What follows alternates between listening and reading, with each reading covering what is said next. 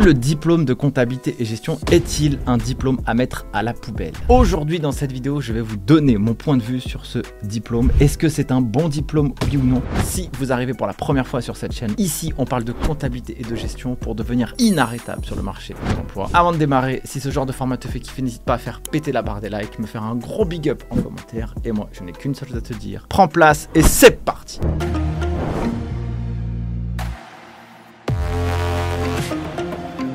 Alors, le diplôme de comptabilité et gestion, c'est un diplôme de niveau Bac plus 3, l'un des paliers de la filière de l'expertise comptable. Ce diplôme, il est souvent décrié. On va dire qu'il est trop technique, pas adapté aux besoins du marché de l'emploi. On va aussi dire qu'il est trop difficile parce que si on analyse les taux de réussite du diplôme et même les taux d'échec, en 2022, 63,4% des candidats n'avaient pas validé le cursus. En analysant ça et en regardant ça, on peut se dire qu'il y a un vrai problème avec ce diplôme. Et je ne vais pas arrondir les angles. Bien sûr qu'il y a des choses à améliorer dans ce cursus. Mais le diplôme de comptabilité et gestion, pour moi, ça fonctionne comme un livret A. C'est un placement.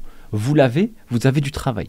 Je connais rarement ou même personne qui a un DCG et qui est au chômage. Le diplôme de comptabilité et gestion, pour moi, c'est un diplôme minimum à avoir pour évoluer dans la filière de la compta gestion. Car la comptabilité, c'est une filière et une industrie qui est en constante évolution, qui est en mutation. Et aujourd'hui, plus qu'hier, cette mutation, elle apporte et elle comporte des risques pour ceux qui ne développent pas leurs compétences à un certain niveau. Pour la petite anecdote, j'ai cofondé une école en ligne qui s'appelle les Geeks des chiffres, comme cette chaîne YouTube. Dans cette école, on prépare les étudiants à préparer le DCG et DSCG à distance. Depuis 2020, on a accompagné 7000 personnes avec des taux de réussite deux fois supérieurs aux moyennes nationales. Pour quelles raisons avons-nous fait ce choix? Il n'est pas anodin. On décide pas de créer un projet parce qu'il euh, y a une idée comme ça qui germe dans notre tête et qu'on se dit, bon, on va le faire. Pas du tout il faut qu'il y ait une motivation interne et il faut qu'il y ait une force de conviction suffisante pour aller sur ce projet. Si j'avais réfléchi uniquement d'un point de vue entrepreneurial, aller sur la préparation du DCG à distance, ce n'était pas la chose la plus simple et la plus facile. Nous aurions pu se concentrer sur d'autres thématiques en comptabilité, d'autres diplômes, ça aurait été plus facile et le marché aurait été aussi plus grand. Jour numéro 1, nous avions une vision. Nous pensons que le DCG, quand bien même il comporte des problèmes, c'est un diplôme minimum à avoir pour évoluer dans l'industrie de la compta. Parce que les compétences techniques qui y sont enseignées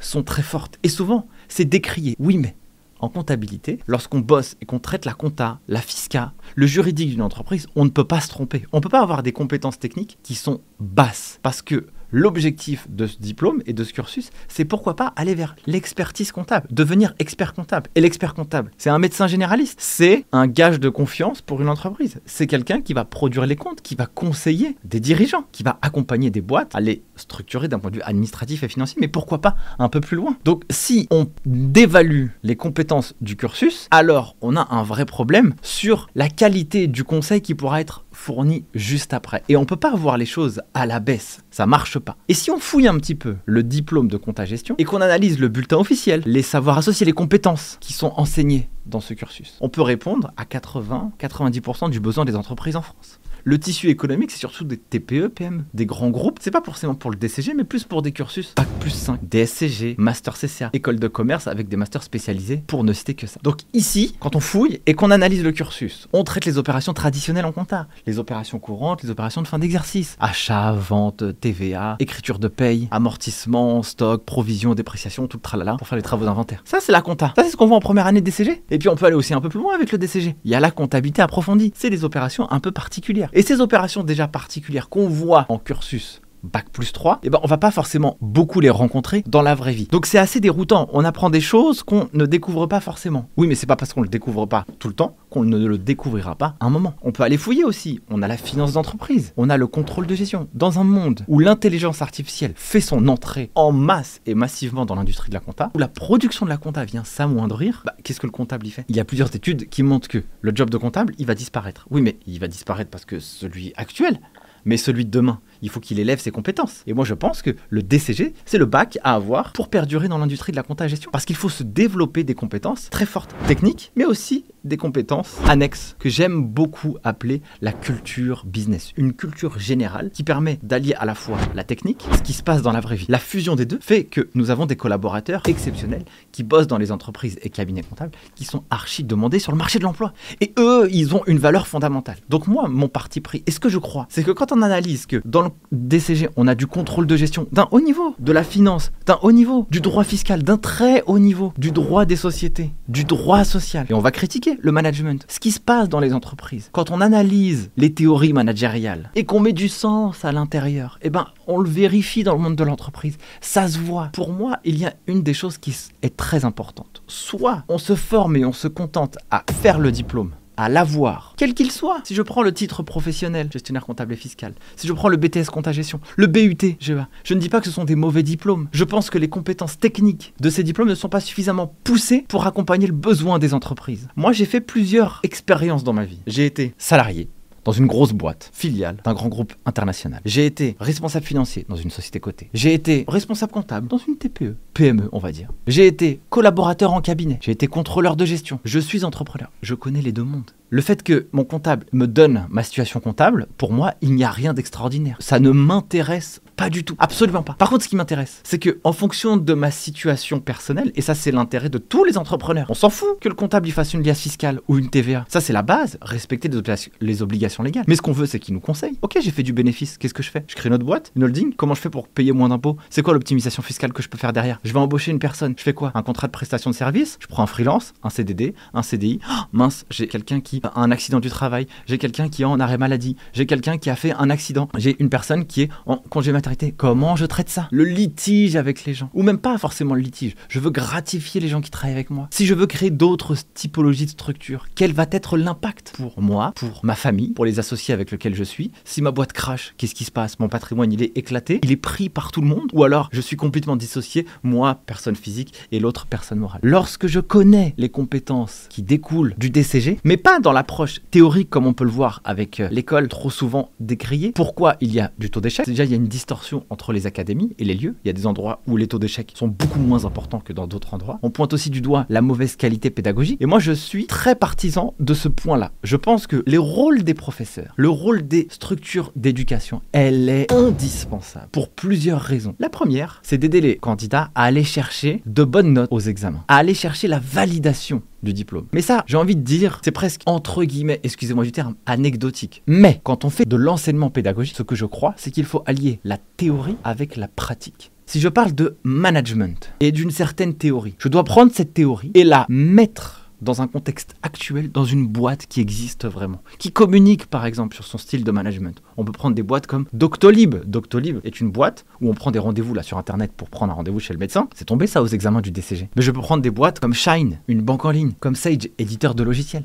comme Regat, ou en tout cas des entreprises qui communiquent sur leur style de management. Si je prends Shine, eux, ils ont une transparence radicale. Si on veut connaître le niveau de rémunération de tout le monde dans l'entreprise, on peut le faire. Il y a même un simulateur qui existe pour pouvoir savoir, en fonction du poste dans lequel je vais aller, quel est le niveau de rémunération que je vais avoir. Et ça, c'est accessible à tous. Mais ça, c'est un style de management, c'est une vision du monde de l'entreprise. C'est une culture de boîte qui est différente. Si on met la théorie avec la pratique, la fusion des deux fait que lorsque l'on sort du cursus DCG, on n'est pas perdu. On ne dit pas j'ai eu mon diplôme et j'arrive en cabinet, je ne sais rien faire. Bah non, c'est pas comme ça que ça marche. Si on est en droit fiscal ou en comptabilité et qu'on parle de TVA, d'écriture de TVA, montrons une déclaration de TVA. Expliquons aux étudiants comment cette déclaration de TVA va aller aux impôts. Comment le montant de crédit de TVA ou de TVA à payer, ça veut dire quoi? Dans une vraie vie Prenons un cas d'usage avec une vraie entreprise qui permet aux étudiants de se dire ok, dès lors que je fais une écriture comptable d'achat toute simple,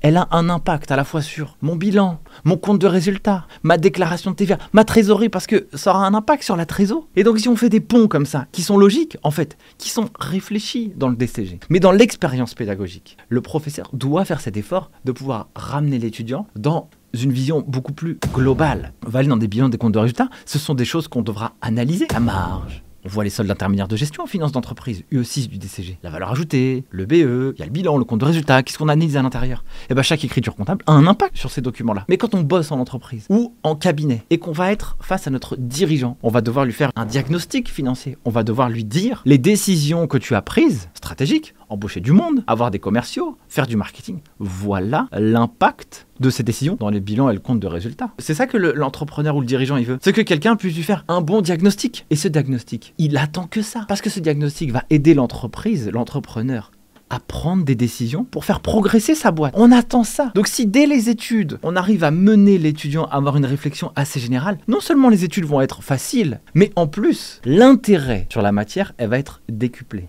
Et puis bah, une fois qu'on aura fait de l'analyse financière, on pourra aller après sur du contrôle de gestion, si je vais un peu plus dans le détail. Et je remarque très souvent que lorsque je reçois dans le podcast Les Geeks des chiffres, des experts comptables, des gens, des, des DAF, des CFO, des responsables financiers, quels qu'ils soient, à des niveaux assez supérieurs dans le monde de la compta gestion, je remarque toujours, et je leur pose cette question assez subtile parfois, qu'est-ce qui a fait qu'on t'a donné le goût? Et bien souvent, il y a cette rencontre avec un professeur magistral, incroyable, qui a suscité une vocation, soit parce qu'il était expert, soit parce qu'il avait quelque chose d'apporté, mais souvent, le professeur mettait du sens. Et en fait, je ne veux pas taper sur les profs parce que je connais absolument ce métier pour l'avoir fait en présentiel, en digital, et je sais que c'est pas facile. Et il est trop facile de taper sur les profs. Il faut aussi soi-même, en tant qu'étudiant, et ben se challenger un peu. Il faut développer sa culture business. Quand je dis développer sa culture business, c'est comprendre comment fonctionne une entreprise, comment elle fait du commerce, comment elle fait du marketing, comment elle développe des produits, que ce soit des produits physiques ou des produits digitaux, comment elle fait du recrutement, comment elle manage, comment elle se finance. Sur Internet, vous pouvez suivre des comptes, des blogs,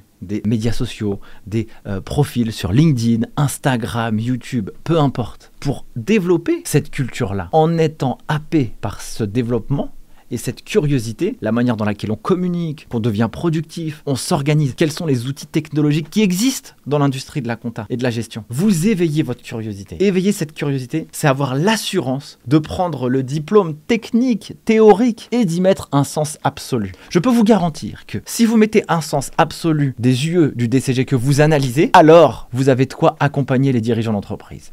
Et j'ai des exemples à l'appel avec, le, avec les geeks des chiffres où je vois que des profils plutôt juniors qui la curiosité ils n'ont aucun mal à trouver du travail. Ils n'ont aucun mal à développer leurs compétences rapidement. Ils n'ont aucun mal à montrer leur expertise. Ils ont des jobs bien payés et ils ne se plaignent pas du travail et de l'expérience qu'ils vivent parce qu'ils ont une rareté dans le marché. Et c'est exactement ce sur quoi on se bat, nous, chez les guides des chiffres, pour apporter cette possibilité, pour aider les étudiants à avoir cet état d'esprit, cette curiosité. Et quand je parle d'outils technologiques, il est important de connaître les outils qui existent, qu'est-ce qu'ils permettent de faire, comment ils peuvent aider l'entreprise à faire des productions comptables? Plus rapide, plus sécurisé, pour aider les collaborateurs à aller sur des tâches à plus haute valeur ajoutée. Et ça, pour le coup, il faut être outillé par des bons outils. Cette transition me permet justement de vous parler de notre sponsor de cette vidéo, qui est Sage. Sage, c'est un acteur majeur des outils comptables et financiers à l'échelle mondiale. Si vous souhaitez faire de la comptabilité, de la gestion financière, du RH, de la paye, avec Sage, vous avez l'assurance d'avoir un outil fiable avec une équipe qui est là pour vous accompagner. Si vous souhaitez planifier une démo, allez directement en description de cette vidéo. Que vous soyez entrepreneur, expert comptable, TPE, CFO, vous aurez forcément une réponse à votre besoin avec Sage. Ensuite, ce que je peux dire, c'est que naturellement, il y a quelques matières qui peuvent susciter l'interrogation, les systèmes d'information et de gestion. Attention, je tempore ou je mesure un peu aussi tous mes propos. Je ne dis pas que le DCG est un diplôme incroyable. Il mérite d'être réformé car les demandes du marché, le besoin des marchés évoluent plus vite que les compétences techniques qu'on apprend dans le cursus. Donc, une matière comme les SIG, par exemple, le système d'information et de gestion, comme l'UE8 au DCG, c'est une matière qui est un petit peu dépassé. Parce que ce qu'on apprend aujourd'hui sur le marché, c'est complètement différent. Donc moi, mon parti pris, c'est quoi? C'est, il y a un cursus. Le cursus, c'est une espèce de validation de marché. C'est une espèce de... On montre aussi que vous avez un certain niveau, mais vous, étudiants, vous devez développer des compétences annexes pour développer cette culture générale. Et je vais clôturer cette vidéo pour vous dire quelque chose qui m'a vraiment fait réfléchir. Je me suis posé et je me suis dit, je vais aller analyser le profil des CFO, donc des directeurs financiers des entreprises du Next 40. Next 40, c'est comme une cotation des startups. Euh, on a le 440 pour les euh, grands groupes et puis le Next 40 pour les startups. Il y a de la structure, il y a de l'ambition, il y a un produit, il y a de l'innovation. Il se passe des choses, ça va très vite, ça bouge. Et souvent, ces boîtes sont ultra financées par des fonds d'investissement. Et donc, euh, ils prennent l'argent des gens et il faut qu'ils arrivent à en faire quelque chose. Et je me suis dit, je vais faire un petit travail, je vais analyser les 40 directeurs financiers de ces boîtes-là. Je n'ai trouvé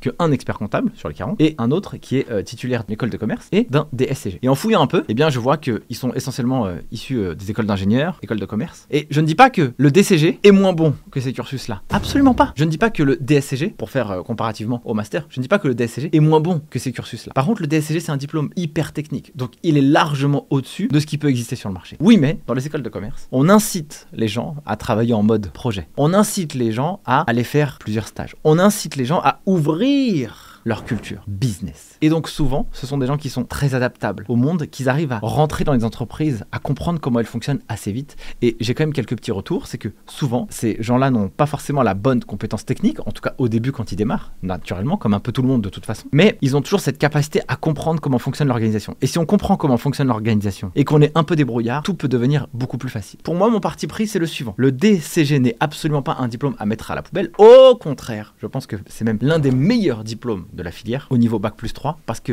les compétences techniques sont très fortes. Mais pour équilibrer l'histoire, eh ben, soit on change le cursus et on, le met au goût du jour pour répondre vraiment aux besoins du marché des entreprises, ou alors on peut le garder comme ça pendant un temps, de toute façon il va évoluer, c'est obligatoire. Eh bien, l'étudiant doit faire cet investissement personnel de pouvoir développer sa culture économique, financière, business, entrepreneuriale à côté pour que lorsqu'il arrive sur le marché de l'emploi, eh bien, il fasse une grande différence. Et j'attire votre attention sur le fait que ça, ce n'est pas obligatoire. Mais si vous avez de l'ambition, si vous avez envie de perdurer dans la et avoir les meilleurs jobs en comptabilité et avoir les meilleurs postes dans la filière, alors c'est à mon sens un prérequis indispensable. Et je pense que dans la vie, il ne faut pas attendre du monde qu'il change pour progresser. Il faut changer soi-même et s'adapter pour pouvoir prendre le monde et aller en rechercher les meilleures opportunités. Sur ce, voilà pour cette vidéo. J'espère qu'elle vous aura plu. Si vous souhaitez débattre, eh bien, n'hésitez pas à me mettre un commentaire. Sur ce, je vous souhaite naturellement le meilleur et prenez soin de vous. Ciao